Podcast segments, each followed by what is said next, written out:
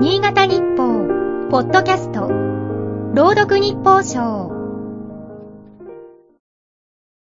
11月16日。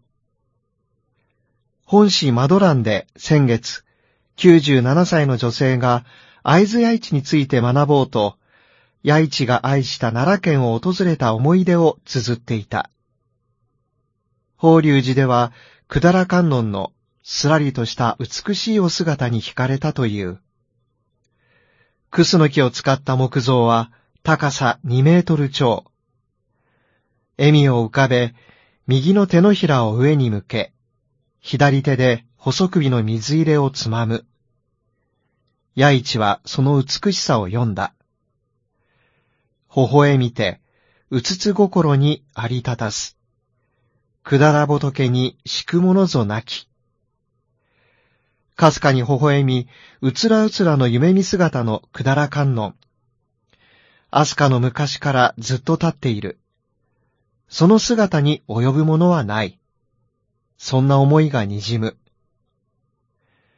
新潟市中央区の会津八市記念館で開かれている特別展、仏像の美には、百済観音を撮影した写真も展示されている。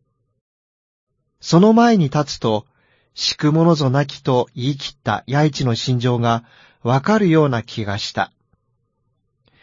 百済は千数百年前、朝鮮半島にあった国の名前だが、百済観音は日本で作られたとみられる。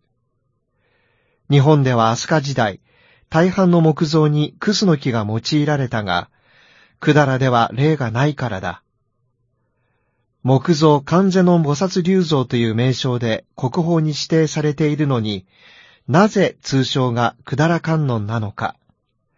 今も謎である。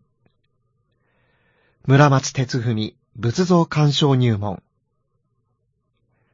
仏像は私たちが生まれる前からあり、死後も存在し続けることだろう。村松さんは仏像にとって拝観している私たちは、長い歴史の中のほんの一瞬、前を通り過ぎる人でしかないという。